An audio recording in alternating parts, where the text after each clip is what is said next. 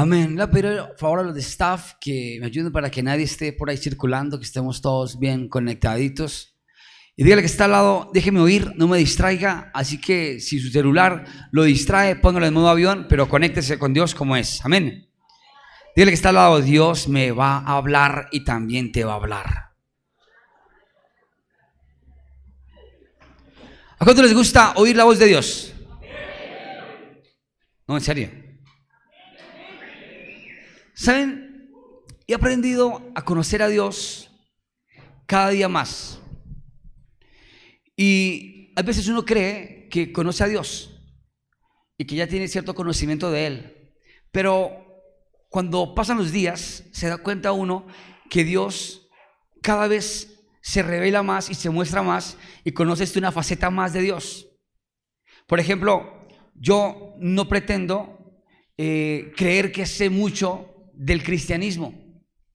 Y esto es fuerte porque hay gente que dice, ah, usted es pastor, usted sabe más. Y quiero decirles que muchas veces la teología, la, hermenéutica y aún la homilética, el enseñar la palabra de Dios, aunque es un privilegio y aunque es una revelación de Dios, muchas veces hay revelaciones que transforman tu vida y cambian tu vida. Y Dios todo el tiempo nos lleva a diferentes ciclos de vida.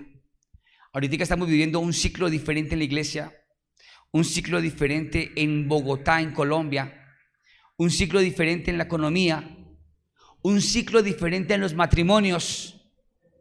¿Quién manda en la casa, la mujer o el hombre? A ver, vamos a ver. No, vamos a ver a ver quién manda en la casa. ¿Listo? Con un con un con un con un termostato de decibeles. ¿Listo? ¿Estamos? Hombres. Mujeres. Si se dan cuenta, si esto hubiera sido hace 20 años, que hubiera sonado eso, que las mujeres son las que mandan en la casa, literal, nuestros papás nos hubieran pegado a los hombres. Pero ahorita, si, si, nuestro papá nos pega, nuestra mamá le casca a él. Entonces, el mundo está cambiando y eso es algo bueno, ¿saben? Los cambios son buenos. El tema es aprender a moverse en la crisis y aprender a descubrir qué tiene Dios para nosotros detrás de la crisis, detrás del problema, detrás de la dificultad. Eh, es nuevo cada vez que Dios hace eh, cada cosa para mí. Yo eh, le digo a Dios siempre, Señor, revélame tu voluntad, muéstrame tu verdad.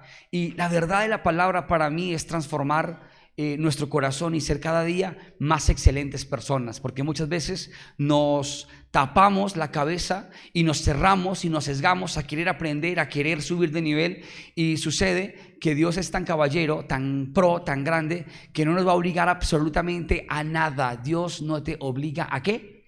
A nada. ¿Sí? Acá tú estás porque se te dio la gana de venir literal, ¿sí? Acá tú estás porque Dios te trajo, punto. Esta prédica es para ti porque Dios le plació dártela. Es una revelación, amén.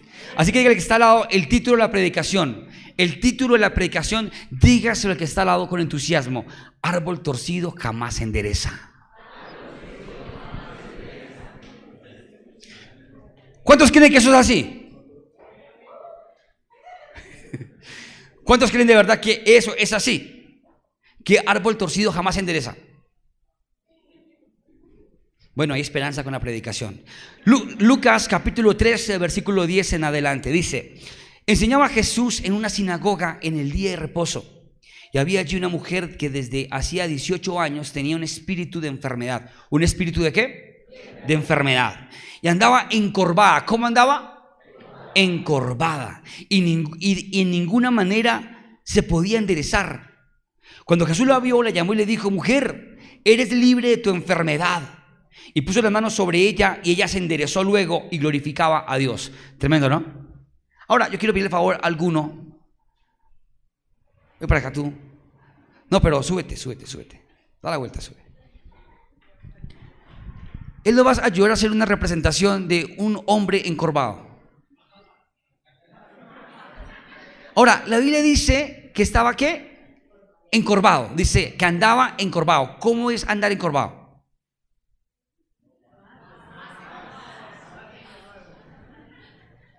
A eso no le veo como pinta de, andar encorvado. Le voy a pedir el favor, ¿sabe a quién? Un aplauso para él. A la chica que está allá también de amarillo. Es. Corre, corre, corre, corre. No sé por qué, pero cuando estaba mirando la predicación, pensé en ella. No, en serio, cuando yo miré la predicación y vi y visualicé subiendo a alguien encorvado, me imaginé a Julianita encorvada. No sé por qué. Lo que pasa es que un día hice un sketch y lo hizo muy bien. Era como algo raro que te encorvabas y decías, ¿cómo era que decías? Eh, entonces, por favor, colabóranos. Dice que andaba encorvada, pero bien, a ver, andaba encorvada, caminaba encorvada. No, no, no. Otra vez, bien encorvada, por favor, bien encorvada, bien encorvada. Y como quejándose, eso así. Listo, ok. Sigue encorvada, no, sigue encorvada, eso. Esta mujer encorvada estaba haciendo algo especial. Estaba yendo a la iglesia, estaba oyendo la palabra de Dios. Estaba en la sinagoga mientras Jesús predicaba en un Shabbat, en un día de reposo. O sea, literalmente no era el tiempo de que ella de pronto estuviera o podía estar en Shabbat descansando, pero ella estaba encorvada, mirando hacia el piso, torcida. 18. 18 años torcida, encorvada. Era una condición difícil y dice la palabra de Dios que bien Jesús la vio, tuvo misericordia de ella, que estaba andando, yo me imagino al Señor predicando y pasó una viejita, una, una, no, una viejita, no, una mujer encorvada, llevaba 18 años encorvada. Y en bien la vio, dice la palabra de Dios que Jesús tuvo compasión de ella y dice, la llamó y le dijo, mujer, no, pero esperen, no me mire. Tú estás encorvada mirando para el piso. Mujer, no puedes levantar, estás torcida aquí, por favor, encorvada, así, encorvada. Sí. Mujer, textualmente, eres libre de esta enfermedad. Espere, espere, espere, no. Y se acercó Jesús y la tocó y la enderezó. Y dice que la mujer de una vez le cambió el rostro, se miraba y decía, estoy derecha. Y comenzó a saltar y a glorificar a Dios. ¿Qué característica hay en una persona encorvada? Una persona encorvada, primero, no mira para adelante. Está ¿Cómo estaba ella? Otra vez, muéstranos. Sabía que Dios me, había mostrado ella por algo. No, no, tú también eres un tremendo actor. y encorvada en esa condición, ella no podía mirar hacia el futuro, no podía ver el propósito y mucho menos podía ver el idóneo que Dios tenía planeado para ella. Está siendo ministrada. Ay, ¿cómo estás haciendo ministrada? Porque si es un trisaltico, no puede mirarlo. Si fuera chiquitico, hola, a la condición de ella, pero ella necesitaba enderezarse, levantar su cabeza y mirar hacia el futuro, porque estaba mirando todo el tiempo su condición. Un aplauso para Julianita.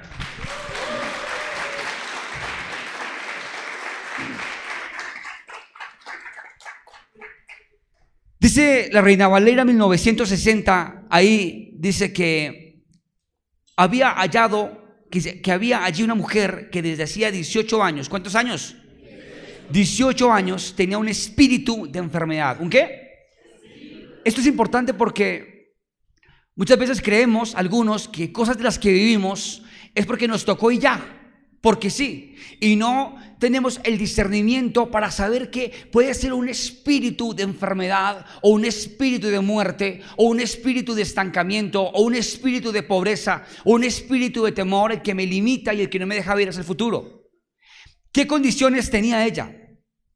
Ella estaba literalmente en una situación de discapacidad. Ella estaba completamente inhabilitada. Ella no podía caminar, no podía trotar. Y pregunto, ¿será que ella podría nadar? De pronto el nadado de perrito, pero muy difícil.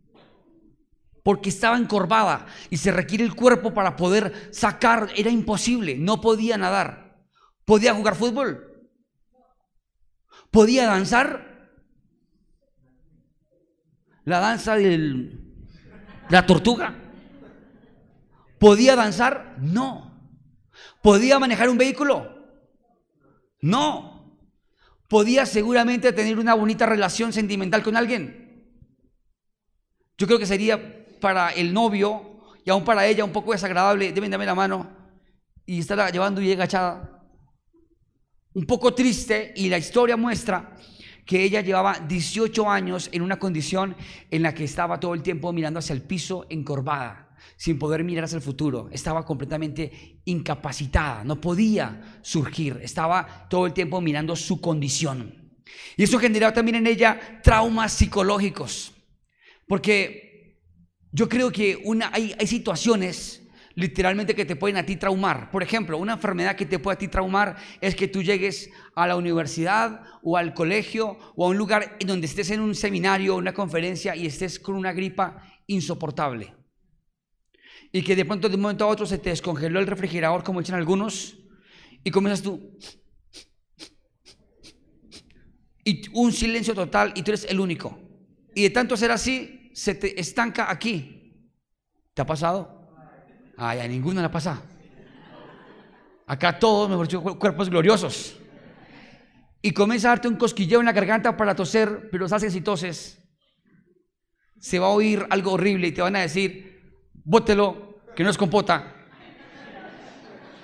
O lo que no paga riendo. Te van a decir algo y tú, por ese comentario, no vas a querer sacarlo.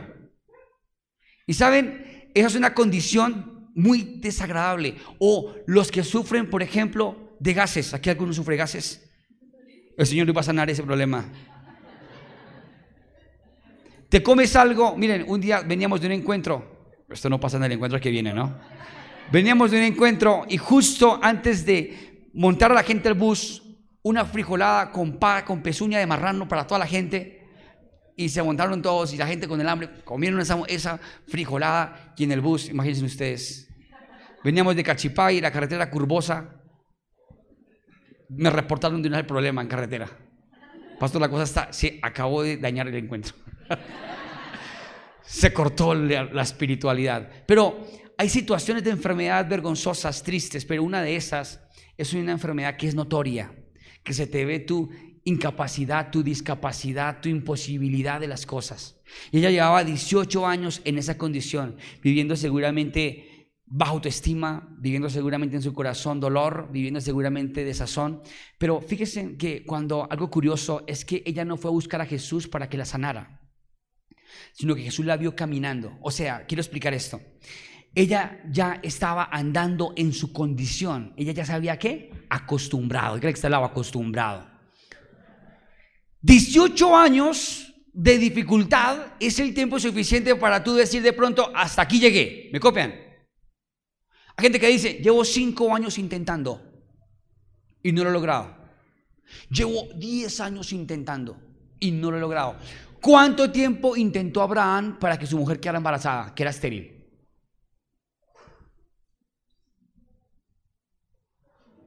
Más de 15 años y seguramente en el tiempo Kairos aproximadamente 25 o 30 años. Abraham de 75 llegó a tener su hijo casi a los 100 años.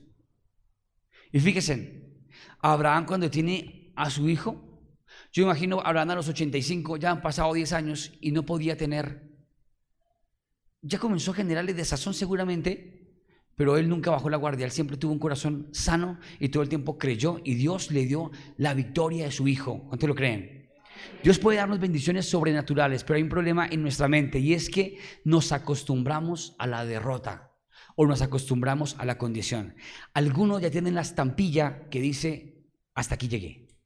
O sea, ¿a dónde están los que pasan de 20 a 30 años con un fuerte grito de júbilo?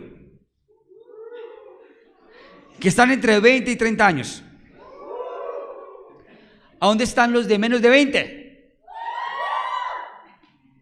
¿A dónde están los de 30 a 40? ¿A dónde están los de 40 para arriba? Excelente eso. ¿A dónde están los de 40 para arriba?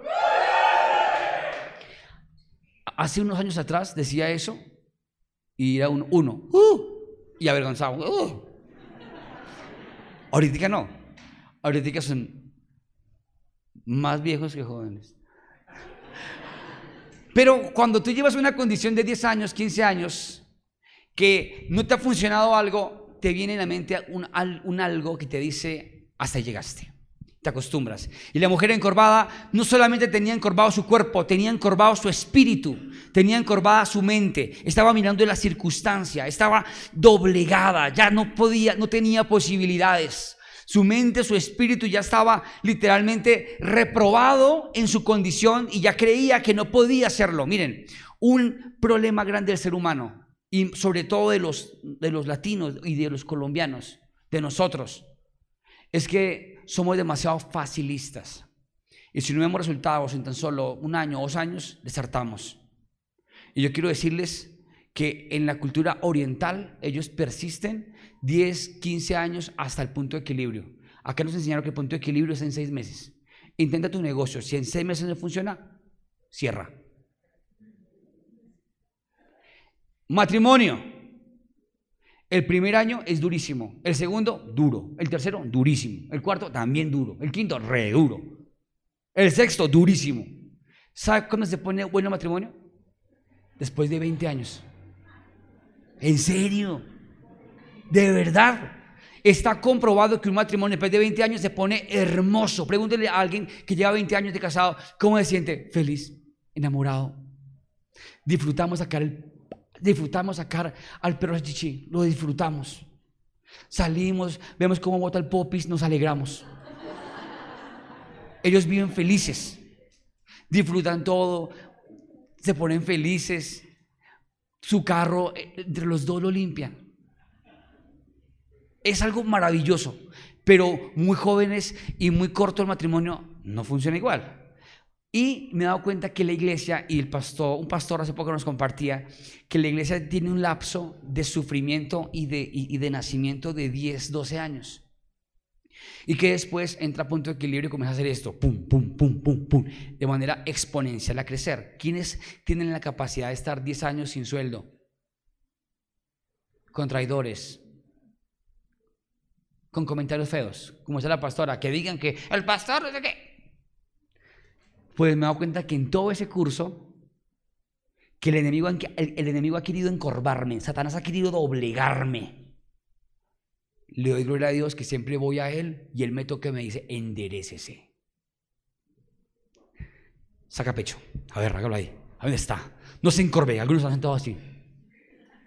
Siéntese derecho y dígame usted qué se siente. No, haga el ejercicio de verdad. Algunos están como, como, como acostados ahí como ahí, como ahí. Siéntese en derechos, bien derechos, bien rectos, como si fuéramos todos una iglesia japonesa.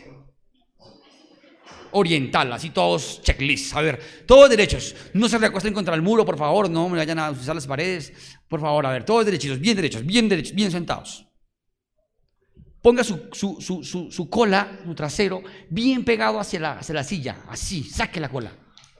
Arquee la espalda, saque el pecho, Mande los, los, hombros un poquito para atrás y estire la cabeza.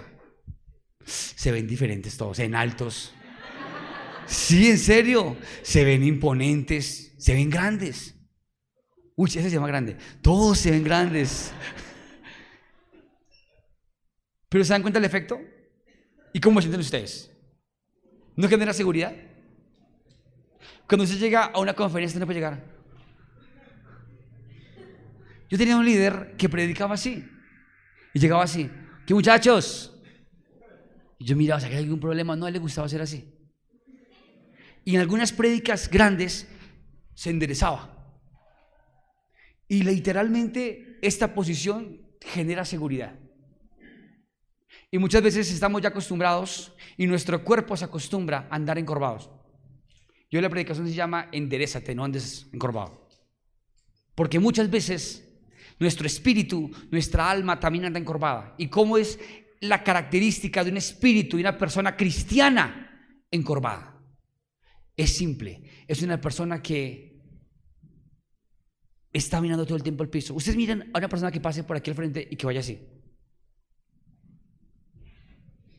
A ti, te, a ti te inspira esa persona automáticamente inseguridad, la ves y dices, algo pasa en su vida, ahora los zapatos, mira el piso, pero una persona que levanta la cabeza y mira hacia adelante, ¿a dónde va mirando? Hacia el futuro, sin miedo al éxito, caminando. Y una persona en condición de estar encorvado también tiene un problema fuerte y es que pierde la esperanza. Y ese pierde la esperanza, es la resignación seguramente de perder la visión. Es como que ella ya decía, aquí no vengo ante Jesús a que me sane, sino vengo a oír predicación. Y muchos venimos a la iglesia a oír un mensaje, pero no a buscar un milagro. Y la verdad les voy a decir algo. Aunque no queremos buscar al Dios de los milagros o no queremos buscar los milagros de Dios, tenemos que siempre y todos los días decirle a Dios, Señor, sorpréndeme con un milagro. Nuestra vida se fundamenta y se basa en milagros. Jesús dijo, y en mi nombre todas, estos, todas esas señales, milagros, prodigios le seguirán. O sea que tenemos que traer qué? Los milagros de Dios a nuestra vida. Y el principal milagro que debemos tener en nuestra vida es enderezarnos. Ese cuentico que árbol torcido jamás endereza es falso. Miren, a mí me genera curiosidad cómo hay gente que cree que la gente sigue, sigue siempre siendo la misma. Por ejemplo, hay gente que se va de la iglesia y sigue creyendo que todo sigue igual. Y no todo sigue igual. Todos vamos cambiando. Yo creo que una persona puede cambiar. ¿Tú lo crees? Si tu esposo, si tú crees que tu esposo puede cambiar, dígame. Y si tú crees que tu esposo o tu esposa puede cambiar, también te doy una respuesta de parte de Dios. No lo juzgues por el pasado, porque Él puede cambiar. ¿Me están copiando? Si Él se equivocó atrás, si ella se equivocó atrás, tienes que radicalmente qué? Perdonar. Porque Dios la va o lo va qué? A enderezar y va a dejar de andar encorvado. ¿Me copian? Dice la palabra de Dios que donde abunda el pecado, sobreabunda la gracia. Y literalmente a ella le había sido asignado un espíritu de enfermedad. Pudo haber sido por pecado, pudo haber sido por maldición generacional, pudo haber sido por raíz de iniquidad, pudo haber sido una atadura. Es como, por ejemplo, hay actitudes que generan literalmente eh, un encorvamiento. Y es algo que finalmente debemos tener cuidado y cambiar. Miren, eh, David dijo, mientras callé en mi pecado, mis huesos envejecían todo el tiempo. Y eso es como que los huesos comienzan a... ahora, cuando, leí, cuando yo leí el tema de, de lo que eh, significa una persona encorvada, habla de que puede haber una pequeña tuberculosis inicial en la columna y comienza automáticamente a, a doblegar la persona. Y hay personas que espiritualmente, y Jesús lo habla, tienen una actitud, viven de una manera. ¿Y cómo lo identificamos? Es muy simple. Hay actitudes, como, dice, como dijo David, que te pueden llevar a ti a vivir como una artritis o como una, como ahorita estaba haciendo Julianita, como torciéndose así, que tú lo puedes vivir espiritualmente. Dijo, dijo David, mientras callé mi pecado, mis huesos se envejecían todo el tiempo algo que te puede a ti envejecer y te puede dañar las, articulaciones, te puede oxidar y te puede encorvar, es quedarte callado. No hablar con Dios, no confesarle a Dios. Y es lo que la Biblia dice, tú tienes que confesar, tú tienes que confesar. ¿Saben? Cuando tú confiesas tu debilidad, cuando tú reconoces lo que tú eres, miren, hay algo, y esta semana Dios me ha venido confrontando, eh, con las actitudes y con lo que seguramente puede llegar a encorvar o a destruir o a frenar o a estancar a una persona.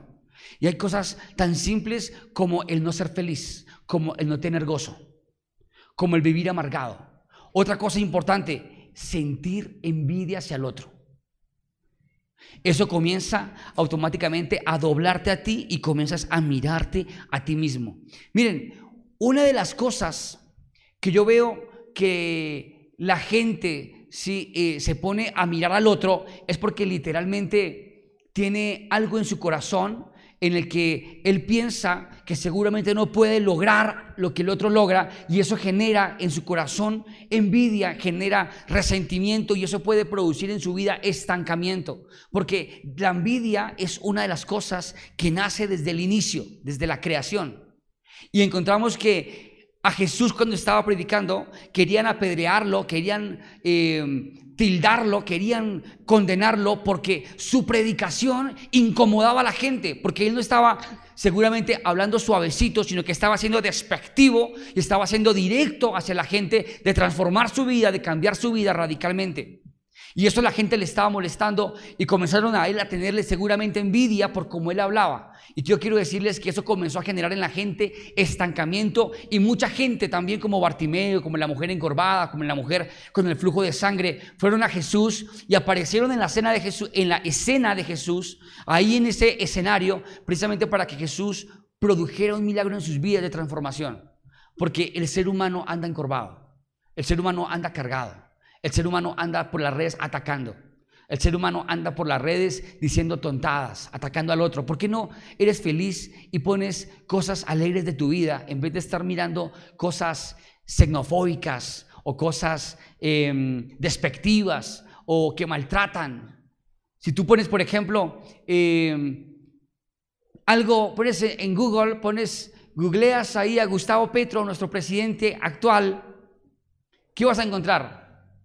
50% malo, 50% bueno. Es más, de pronto 70 malo, de pronto un 30 bueno, o de pronto un 70 bueno y otro 30 malo. Pero todo el tiempo vas a encontrar a gente ahí lanzando piedras, atacando, juzgando. Y esa gente la gente que anda encorvada, la gente que anda limitada, la gente que no produce un cambio, la gente que todo el tiempo está con la piedra en la mano. La Biblia muestra que cuando la mujer fue encontrada en adulterio, ya estaban, ya estaban todos listos con una piedra, cogían la piedra. Y no era justo que un hombre que ha cometido errores y también seguramente ha adulterado, cogiera una piedra y se la lanzara a, una mujer porque fue sorprendida. Lo que pasa es que fue sorprendida.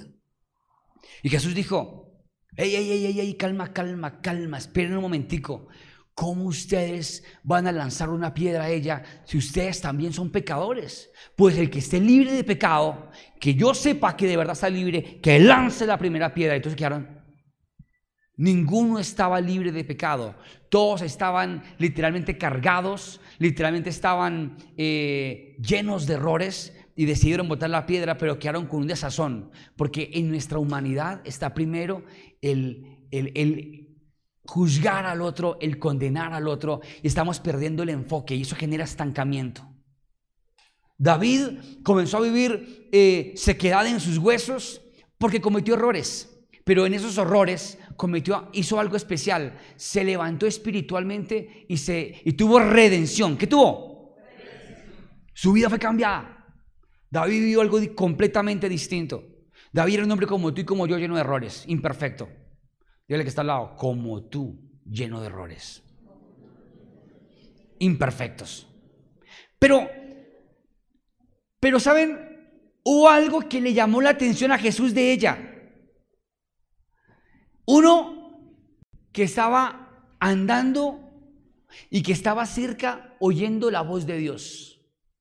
Y cuando ella estaba oyendo la voz de Dios, cerca a la predicación que Jesús daba en la sinagoga, se quedó mirando y le dijo, wow, esta mujer viene a oírme.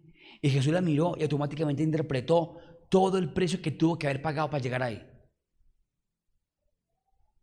¿Cuántos pagaron un precio para llegar hoy aquí? Algunos pagaron un precio de Transmilenio. Algunos pagaron un precio de un Didi, un Uber, 25 mil. Algunos pagaron un precio de su vehículo. Algunos les tocó cerquita. Algunos llegaron en bicicleta, otros en moto, pero todos pagamos un precio. Y les voy a decir algo. Cuando Jesús ve a esa mujer encorvada en una situación de discapacidad, traumada, dijo, esta mujer está pagando un precio para oír lo que estoy diciendo. Y eso le sorprendió, como la mujer del flujo de sangre, que en medio de todos, ella derramando sangre mal, ya lisiada, ya mejor dicho, olía sangre. porque tenía un flujo de sangre que no le paraba. Se metió en medio de la gente y pensó, si tan solo toco el borde del manto de Jesús, soy sana. Y tocó el borde del manto de Jesús y Jesús sintió, qué fe, que un milagro había salido de él. ¿Quién me tocó? Yo, Señor. Por tu fe eres sana. Y saben, quiero decirles que Dios mira siempre nuestra actitud. Si queremos oír la voz de Dios. Oigan esto. No esperes un milagro en tu vida si hay acostado o que algo ocurra acostado en tu casa. Algunos trabajan fuertemente, de sol a sol, desde muy temprano hasta muy tarde. Y eso no significa que, que, no merezcas ser bendecido. Lo mereces totalmente. Estás trabajando para eso. Pero hay una bendición especial, diferente. Y es la bendición de sentarse a oír la voz de Dios. Es la, condición de esta mujer de acercarse a Dios. El acercarse, el que esa mujer encorvada era pasado cerca de Jesús, Jesús la vio y dijo, está oyendo mi voz, está oyendo mi predicación, la voy a enderezar. Cuando este hombre chiquito, este hombre ciego, esta mujer con, con una hemorragia, este hombre ciego también, o el endemoniado, quisieron un milagro en su vida, oigan esto, lo que hicieron fue acercarse a Jesús. Bartimeo se acercó a Jesús. Él no estaba en el camino, estaba junto al camino, dice la Biblia. Estaba ahí y tenía una túnica que decía invidente. Estaba tildado, igual que el leproso. Ya tenían etiquetas, estaban etiqueteados de algo. Mucha gente te pone etiquetas. Irresponsable, mala paga, incumplido, perdedor, solterón, solterona. pues esa etiqueta se va a quitar hoy. Amén. Mire al lado, de pronto esté ahí el idóneo. Levante ese cuello. Oigan esto. Esa etiqueta de pereza. Uy, es que es re perezoso. Mire, no hay cosa más traumática que un padre que le diga a un hijo, perezoso. Tanto se lo dice y él dijo, tanto lo oye y tanto se lo cree que finalmente termina como Mami, no me quiero bañar hoy. Papi, yo no quiero. ¿Pasa o no pasa? Mujeres, aprendan a decirle a sus esposos cosas buenas. No los etiqueten, uy, este re mentiroso. No le creo nada. ¿Usted es qué? Re, re no dijo mentirosito, no, re mentiroso. Ese re mentiroso lo está tiqueteando de un profesional en las mentiras. Después él llega y, imagínate que se me pinchó el carro, yo lo arreglé. Y hasta llora. Le voy a decir algo. Hay etiquetas que el mundo nos ha puesto a nosotros. Pero Bartimeo se quitó la túnica, la etiqueta y miró a Jesús y le y comenzó a gritar, Señor, y la gente comenzó a callarlo, cállese, cállese, cállese, no grite, y comenzó a gritar, Señor, Señor, Señor, Señor. Y Jesús, ¿quién grita? Nada, maestro, nada, un loco ahí gritando. No, no, no, no, no. Veo aquí una intención, oigo un propósito, oigo un deseo, oigo años de tristeza Oigo 18 años encorvado. Oigo toda una vida sin poder ver. Oigo a alguien que quiere volar, que quiere estar en el camino. Oigo a alguien que quiere construir. ¿Quién es? Yo, Señor, Bartimeo, ciego. Eh, Señor lo ungió, la vista. Dice la Biblia que cuando recobró la vista, la gente fue maravillada, comenzó a saltar de felicidad, miró y comenzó a seguir a Jesús en el camino, ya no junto al camino. O sea que él necesitaba un milagro en su vida. Y esa mujer encorvada necesitaba ser enderezada porque no había podido abrir la nevera con tranquilidad. No había podido mirar hacia el cielo.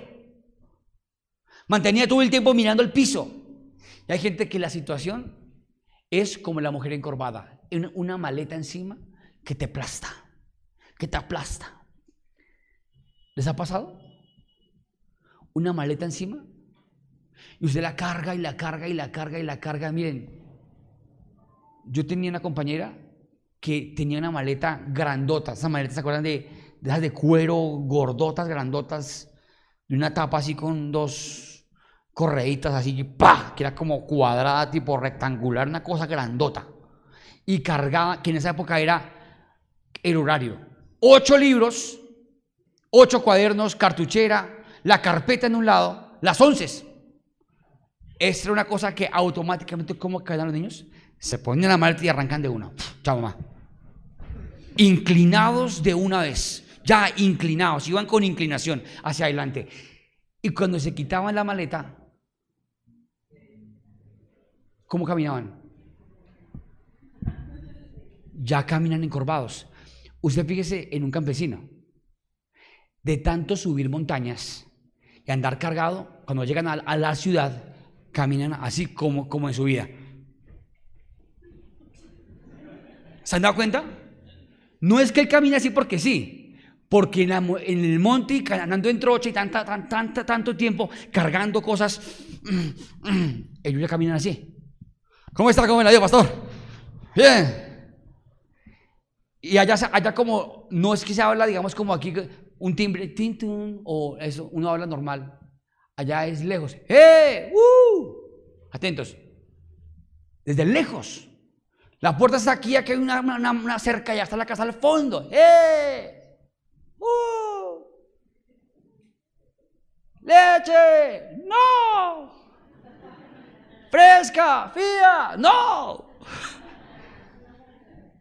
Ese hablado. Y llega a la ciudad y ¡Eh! ¡Yo! Mm". Son condiciones en las que nuestro cerebro, nuestra mente, se acondiciona y nos acostumbramos. Y ya este hombre ciego, esta mujer encorvada, ya estaban acostumbrados. Dejar la costumbre, cuando, cuando ella se endereza, dice que se enderezó y comenzó a glorificar a Dios. En otra versión, saltaba y cantaba, se gozaba. Glorificar a Dios es cantarle a Él. Oigan esto. Yo vengo aquí a cantar porque glorifico a Dios, porque me gusta exaltarle a Dios. ¿Por qué venimos a la iglesia a cantar? No, pues como por, como por desconectarse un poquito de la realidad, ¿no? Como por aplaudir un rato ahí, chévere. No, acá venimos a glorificar, dígale a este lado, a glorificar a Dios. Y glorificar a Dios lo hacen los que han sido enderezados. Por eso la Biblia dice que si alguno está en Cristo, nueva creación es el pasado quedó atrás y aquí todo lo que se ve en tu vida es nuevo, versión mía. ¿Me hago entender? Pero así es. Yo llego a Cristo y mi vida cambia porque Dios qué? ¿Qué hace Dios? Nos endereza. Un día alguien me dijo, hmm, no le creo en nada lo que usted dice. Y a mí me afectó eso. no me crees nada. ¿Por qué no me crees nada? Por esto, esto, esto. Mm, pero mira que es que Dios hizo algo en mi vida. Y Dios ha hecho esto, y yo he logrado esto, y he construido esto, y he dejado esto, y he avanzado aquí, y leo acá, y Dios me ungió, y tengo un pastor, y tengo una cobertura, y tengo una persona. cállate, cállate, cállate. ¿Saben? Nadie tiene por qué cuestionar si tú eres derecho o eres torcido. Porque el que te endereza es Dios. Y así el mundo te vea torcido, si Dios te ve derecho, el tiempo lo dirá. ¿Me están copiando? El tiempo dirá qué tan derecho eres. Un día oí a un pastor grande, grande, grande, decir, me hace daño mirar las redes sociales porque escriben cosas que me agreden, que me atacan y me desmotivo. Entonces me prohibí eso, dijo él. Cuando, yo, cuando él decía eso, estando hace unos 7, 8 años, yo, miraba, yo lo miraba y decía, eso uno es fuerte, uno es fuerte. Que diga lo que se le dé la regalada, ¿qué? Uno es fuerte, uno es fuerte, uno es fuerte. Yo, yo no estoy buscando la aprobación de nadie ni nada, a mí no me importa nada. ¿Y saben qué me he dado cuenta? Que tantos comentarios, tantas cosas, sí pueden llegar a afectar tu corazón. Y, lo que hacen tantos comentarios es querer a ti qué? doblegarte. Y que tú ya no mires al futuro, que tú mires al piso, tu condición. ¿Y saben? Dios quiere enderezarte. Y cuando Bartimeo, como la mujer con el flujo de sangre y como esta mujer encorvada, se acercaron a Jesús, experimentaron un milagro. Un día estaba Moisés, 40 años tenía Moisés cuando comete un error y sale huyendo de Egipto. 40 años llevaba en el desierto cuidando las ovejas de su suegro. Y Dios lo llama ahí en ese momento, a ese hombre. Él estaba cuidando las ovejas de su suegro, era, había sido homicida, la había embarrado, había cometido error, estaba huyendo, tenía complejos, tenía traumas, no tenía propósito, estaba viviendo la vida al trabajo diario, al, madrugar, al, terminar de madrugar, al, llegar a la casa, a todo el trancón, estaba acostumbrado a su vida normal, monótona, mecánica. Y de un momento a otro estaba ahí y hay una zarza de fuego, un árbol que se encendía pero no se consumía. Y le habla a Dios a través de él y le dice, Moisés. Y él se acerca y le dice Dios, quítate el calzado de tus pies porque el lugar que pisas santo es, tierra santa es. Le dijo automáticamente Dios a Moisés, quítate la experiencia, quítate lo caminado, quítate lo que aprendiste, quítate los errores, quítate el pasado, porque voy a hacer algo nuevo contigo. Y un hombre que no era nadie, Dios lo usa para libertar a una nación, a un pueblo, a través de milagros. Yo le voy a decir algo hoy. Dios está buscando hombres y mujeres que le crean. Dios está buscando hombres y mujeres que le crean. ¿Y saben qué es creerle a Dios? Como cuando Dios le dijo a Abraham en Génesis capítulo 12, Abraham, te bendeciré en gran manera, engrandeceré tu nombre, serán familias benditas a través de ti. Y le dijo, sal de tu tierra y tu parentela a la tierra que te mostraré. ¿Sabe qué está haciendo Dios? Enderezando la vida de Abraham. Cuando Dios te saca de un lugar a otro, Dios quiere enderezarte. Amén. ¿Me estás copiando? Dios te quiere enderezar. ¿Y tú vienes a este lugar a qué? A enderezarte. Yo aquí no vine a distraerlo, a contarle chistes. No, yo aquí vine a decirle, ende, Parece derecho, siéntese bien, no hable mal, enderezca su hablado, hable bien. En los encuentros normalmente la gente llega, uh, no sabía que esto se podía hacer, entendí que esto me puede traer maldiciones, uy, aprendí que esto me puede llevar al éxito. ¿Y saben qué he aprendido? He aprendido a levantar mi cabeza y a mirar solamente a Dios. Así me digan como Bartimeo, cállate, cállate, no hables, no pidas auxilio. Así me digan eso, déjame, déjame, déjame, lo siento, lo siento, soy ciego. Está marcado usted, no sirve para nada. Déjame, déjame, déjame, déjame, déjame. Si yo aquí parado hubiera oído, hubiera prestado atención a toda la basura que me tiraron, no estaría aquí parado. Y el corazón se me, se me quebranta. Porque son malos que dicen, espero tu caída, que espero tu éxito.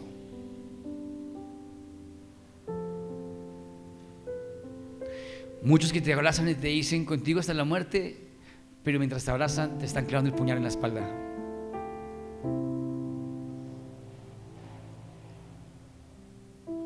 Muchos que dicen, pastor, dime aquí, Cuente conmigo, pero por dentro sé que están esperando el error para caer como aves. Y no es mi caso, es el de todos. Por eso, cuando Pedro caminó sobre las aguas y vas a Jesús, él le dijo, Señor, si eres tú, permite que vaya, por favor. Y Jesús le dijo, ven, ven. Y todos, ay, yo, ¿por qué no lo dije? Y Pedro comenzó a caminar. Y dice la Biblia, en nueva traducción viviente, que las aguas comenzaron a moverse tan fuerte y que él tuvo miedo, porque eran fuertes las aguas mientras él caminaba. Dios le puso grado de dificultad a Pedro. Dios quería probar la fe de Pedro. Dios quería ver que Pedro no mirara las circunstancias. Y mientras se caminaba así, con el grado de dificultad, comenzó a hundirse. Porque tuvo miedo. Dice la Biblia que tuvo miedo. Y en bien Jesús lanzó la mano. A mí eso me quebranta. Lo cogió y le dijo, mm, ¿por qué dudaste? ¿Por qué dudaste, Pedro? ¿Por qué dudaste? Hombre de poca fe. Y de pronto tú te caíste en un negocio, se te cayó un matrimonio, se te cayó un proyecto, y fue simplemente porque dudaste. Porque no miraste a Jesús. Porque así te estén moviendo el piso, así te estén escupiendo, así te estén tirando piedras, así te estén diciendo por redes sociales basura, así hables mal de lo que tú haces. Tú tienes que, me curo con tu sangre, me curo con tu sangre, Señor, te miro a ti, te miro a ti. te miro a ti, te miro a ti, Señor, te miro a ti, Señor. Y como Bartimeo, cállate, no, no me callo, Señor, Señor Jesús. Y esta es la actitud que debemos tener nosotros. Nadie intente callarte. Que nadie diga que tú no tienes solución. Que tú eres árbol torcido y jamás enderezas. Eso es mentira. Si alguien te dice, ah, tú ya eres así, ya te conozco, estás equivocado. Conozco a un Dios que me dijo que me enderezaría. Amén. Les aseguro que en cinco años, en una línea de tiempo, todos habremos evolucionado. Y lo van a decir, me di cuenta que me enderecé. Pensé que toda mi vida era indisciplinado. Pensé que toda mi vida era irresponsable. Pensaste mal. Hoy Dios pone su mano en tu espalda y te endereza. Amén. Hoy Dios te endereza. ¿Has caminado torcido? ¿Has tenido mala postura? Sí. ¿Has quedado mal con muchos compromisos financieros? Sí. ¿Has dicho que vas a hacer y no haces? Sí. Pero Dios te dice y me dice a mí y nos dice a todos, hoy los enderezco. ¿Lo creen? ¿Lo creen? Dale un aplauso a Jesús.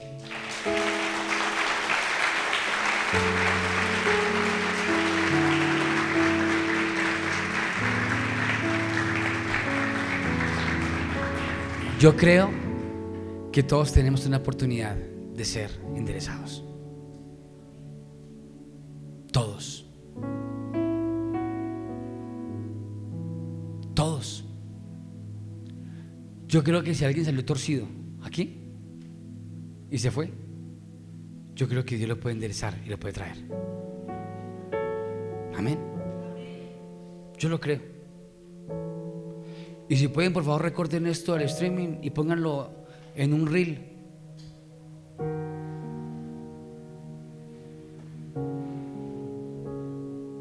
Todos tenemos derecho a equivocarnos. Y te voy a decir algo a ti hoy. Dios sabía que te ibas a equivocar. Cuando Dios te llamó, Dios sabía que te ibas a equivocar. Pero Dios también sabía que te podías enderezar. Amén. Yo creo el momento de enderezar tu empresa. Yo creo el momento de enderezar tu familia. Yo creo el momento de enderezar tu agenda, enderezar tus hábitos y enderezarte tú mismo. Amén. Porque un árbol que nazca torcido se ve raro. Pero si nace derecho, se ve genial. Y hoy Dios quiere enderezar nuestros troncos, nuestra vida, nuestro ser. Que seamos bendecidos. Y no es una religión, porque grabes en esto, no es una religión, es una verdad. Un día un pastor amigo que me mentorió por años, me mentorió, fue mi pastor. Yo cometí un error. Y sonriendo en su oficina, me abrazó y me dijo, con los ojos aguados, me dijo, me gusta que no te equivocas. Y yo lo miré avergonzado y dije, no, pues tan chévere. Pero mi oración me dijo, me gusta cuando te equivocas. Porque aquí hay potencial. Años más tarde, me di cuenta que en mi característica de mi humanidad llegaban muchos equivocándose en la iglesia. ¿Es aquí les digo? Me gusta cuando se equivocan. Porque donde abunda el pecado, solo abunda la gracia. Y porque Dios trabaja con gente humilde, no con gente altiva. Por eso los altivos se architean, se revientan. Dios quiere gente humilde. Ya entiendo por qué Dios nos puso en este lugar. De noche llegué tarde, como a las 12. Y parqué el carro al frente y había dos personas paradas en la puerta. Y no era el padre, el hijo. Eran jíbaros.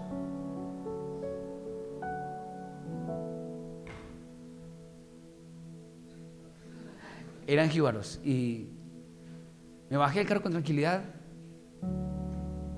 A esa hora se corrieron. Pastor, pastor, yo lo conozco. Y voy caminando y varios, pastor. Y yo, no sé. ¿Saben de qué me di cuenta? De que lo vil y menospreciado Dios usa para levantar a hombres y mujeres para avergonzar a los sabios. Esto mundo no lo entiende. Y Pablo lo dijo. Esto es locura para la gente, pero para nosotros es vida. Yo les digo algo en el nombre de, en el nombre de Jesús. Si en tu familia hay problemas económicos, emocionales, sentimentales, hay una oportunidad para que Dios sea glorificado. Hay un café que los espera en un buen lugar para construir, para crear un plan de contingencia, para llorar, para pedir perdón. Pero cuando todo mantiene perfecto como otros países desarrollados, no hay temor de Dios. Pero en un país de estos, en un país de estos con dificultad, hay sensibilidad. Por eso le doy a Dios gracias por Colombia. Porque aquí sobreabunda el pecado. Y por ende, la gracia de Dios. Acá tú ves iglesias cristianas por todo lado. Y grandes. ¿Y saben qué es eso? Gracia. Gracia. Pongámonos en pie.